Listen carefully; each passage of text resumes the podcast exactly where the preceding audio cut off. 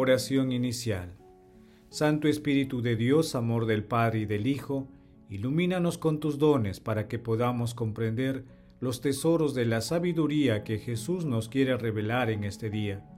Otórganos la gracia para meditar los misterios de la palabra y revélanos sus más íntimos secretos. Madre Santísima, intercede ante la Santísima Trinidad por nuestra petición. Ave María Purísima, sin pecado concebida.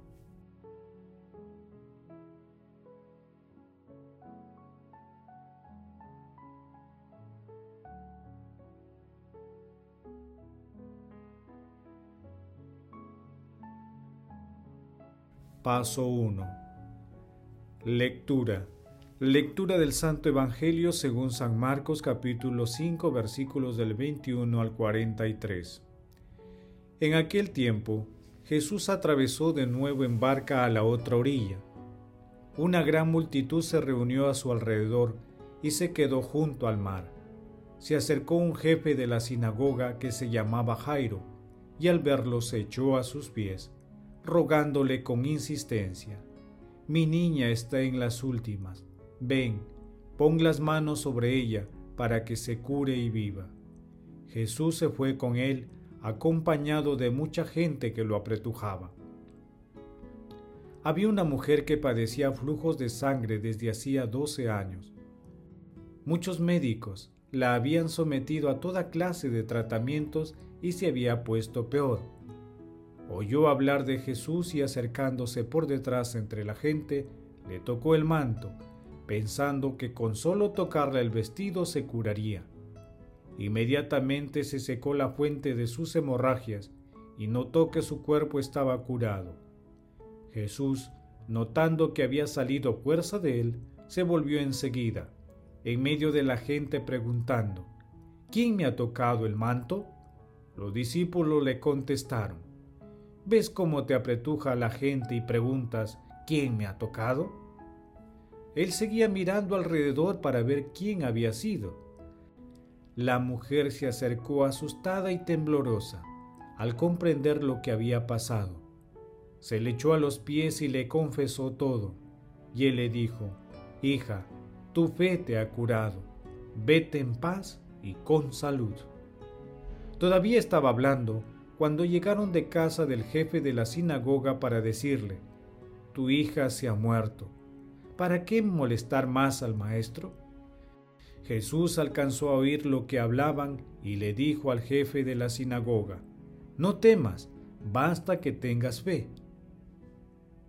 No permitió que lo acompañe nadie más que Pedro, Santiago y Juan, el hermano de Santiago. Llegaron a casa del jefe de la sinagoga y encontró el alboroto de los que lloraban y se lamentaban a gritos. Entró y les dijo, ¿Qué alboroto y qué lloros son esos? La niña no está muerta, está dormida. Se reían de él. Pero él los echó fuera a todos y con el padre y la madre de la niña la cogió de la mano y le dijo, Talita cum, que significa, contigo hablo niña, levántate. La niña se levantó inmediatamente y comenzó a caminar. Tenía doce años y se quedaron totalmente admirados. Les insistió en que nadie se enterase y les dijo que dieran de comer a la niña. Palabra del Señor, gloria a ti Señor Jesús.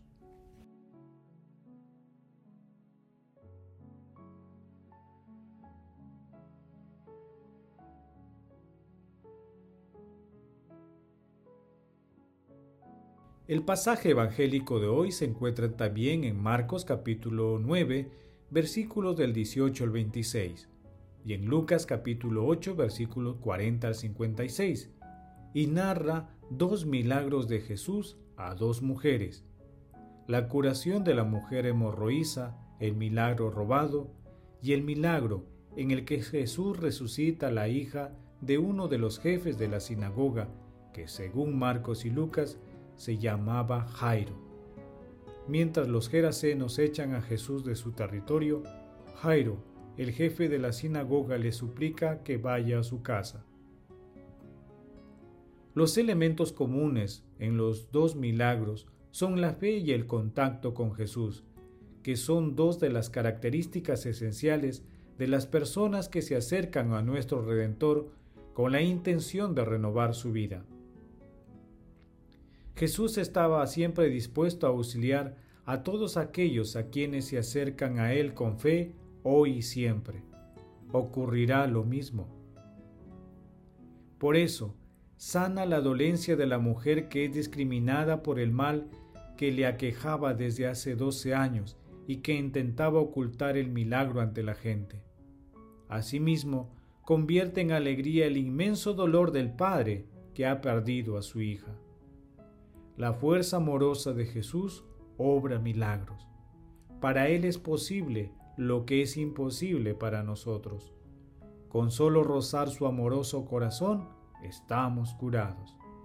Tocar a Dios con fe salva.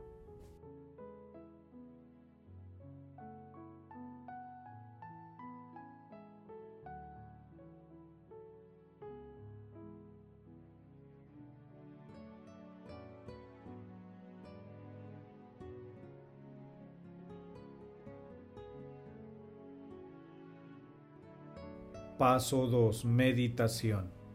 Queridos hermanos, ¿cuál es el mensaje que Jesús nos transmite a través de su palabra? Hoy nuestro Señor Jesucristo nos pide una fe humilde, perseverante y audaz para mantener el corazón unido a Él. Para alcanzar dicha unión hay que abandonar la soberbia.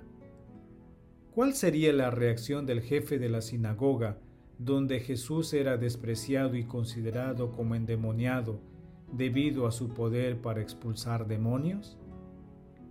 Qué difícil debe ser para el orgullo humano reconocer que realmente necesitamos a Dios, a quien a veces hemos ignorado y menospreciado. Debemos confiar en nuestro Señor Jesucristo. Él es el Señor de la vida para los que creemos en Cristo ni la enfermedad ni la muerte tienen un poder permanente, porque Él las venció y en su reino no existirán más. Invoquemos en silencio serenamente y con fe. Hermanos, a la luz de la palabra respondamos. Conocemos a personas discriminadas por múltiples razones que desean reincorporarse al rebaño del pastor de pastores? ¿Las ayudamos a acercarse a nuestro Señor Jesucristo o las rechazamos? Que las respuestas a estas preguntas nos ayuden a buscar y promover la búsqueda de aquella fe sencilla que permite el contacto auténtico con nuestro Señor Jesucristo. Jesús nos ama.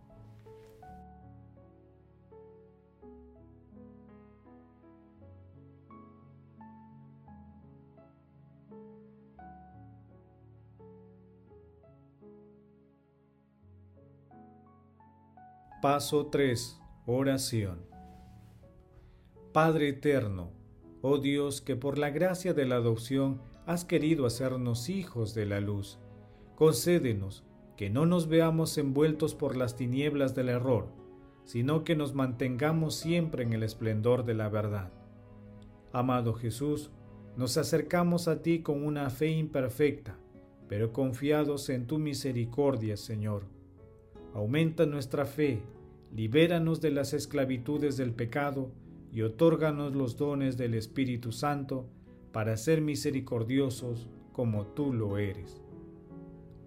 Espíritu Santo, infunde fortaleza y aumenta la fe a todos los sacerdotes y consagrados para llevar las enseñanzas de nuestro Señor Jesucristo a todos los confines de la tierra. Amado Jesús, Mira con bondad y misericordia las almas del purgatorio, alcánzales la recompensa de la vida eterna en el cielo. Madre Santísima, Madre de la Divina Gracia, intercede ante la Santísima Trinidad por nuestras peticiones. Amén.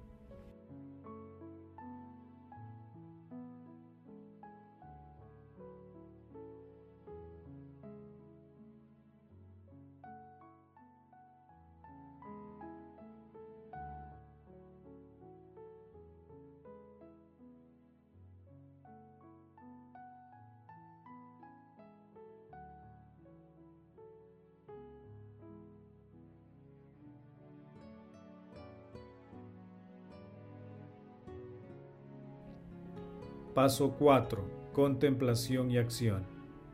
Contemplemos a nuestro Señor Jesucristo con un texto de Albert Besnar. El reino de Dios es simplemente el mismo corazón de Jesús, un océano de paz soberana al que no podrá llegar nunca ningún tumulto. ¿Quién es este? Que hasta la muerte y la vida le obedecen. Decían en la casa de Jairo, solo Dios hace cosas semejantes y las hace en nosotros, para nosotros, en cuanto le permitamos hacerlas vivir. No temas, decía Jesús a Jairo, solo ten fe. ¿Y qué es la fe?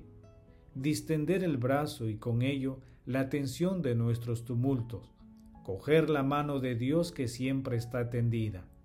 La fe es la certeza de esta mano tendida, el instinto que nos hace cogerla, la confianza que nos hace abandonarnos a ella, la serenidad que nos instaura en el fondo de nuestro ser y que va haciendo desaparecer poco a poco las huellas del tumulto, los sobresaltos del ansia, el estrépito de nuestra agitación. La hemorroísa del Evangelio ilustra esta fe victoriosa, la guía lo único necesario, el instinto seguro que lo hace apuntar en línea recta hacia Jesús, para extender la mano hacia la única fuente de curación y de paz. No va a ciegas, no tiende la mano hacia un taumaturgo de paso. La fe no es credulidad. Hoy son demasiados los que están dispuestos a probar cualquier receta que prometa maravillas. No solo la fe sabe a quién debe llegar. Busca aquel que dijo, mi paz les dejo, mi paz les doy, no como la da el mundo. Juan capítulo 14, versículo 27 una paz no para dormir, sino para vivir, no para ser anestesiados de nuestros propios sufrimientos, sino para ofrecerlos y hacerlos fecundos, no para olvidar las necesidades de los otros, sino para servirles. Una paz en la que resuena la palabra que oyó la hija de Jairo, la palabra que nos hace ser y nos despierta continuamente. Niña, a ti te digo. Niña, a ti te hablo levántate. Marcos capítulo 5 versículo 41. Esta palabra no se puede oír en medio de un gran trasiego. Y quien al final consigue oírla, de inmediato le invade una gran calma. Abre los ojos, se levanta y comienza a vivir, y sabe que el reino de Dios está ya entre nosotros. Queridos hermanos, agradezcamos de corazón a la Santísima Trinidad por el amor misericordia y ternura que tiene por toda la humanidad. Conscientes de este inmenso amor, hagamos el compromiso de pedir al cielo y esforzarnos para alcanzar una fe recta, una esperanza cierta y una caridad perfecta. Glorifiquemos a la Santísima Trinidad con nuestras vidas.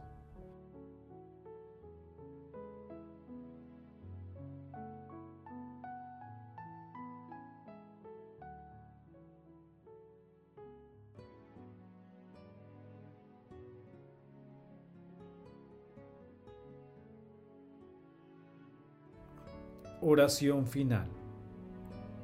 Gracias Señor Jesús por tu palabra de vida eterna. Que el Espíritu Santo nos ilumine para que tu palabra penetre lo más profundo de nuestras almas y se convierta en acción. Dios glorioso, escucha nuestra oración. Bendito seas por los siglos de los siglos. Madre Santísima, intercede ante la Santísima Trinidad por nuestra petición. Amén. El Señor esté con ustedes y con tu espíritu. La bendición de Dios Todopoderoso, Padre, Hijo y Espíritu Santo, descienda sobre ustedes y les acompañe siempre. Amén. Bendigamos al Señor, demos gracias a Dios.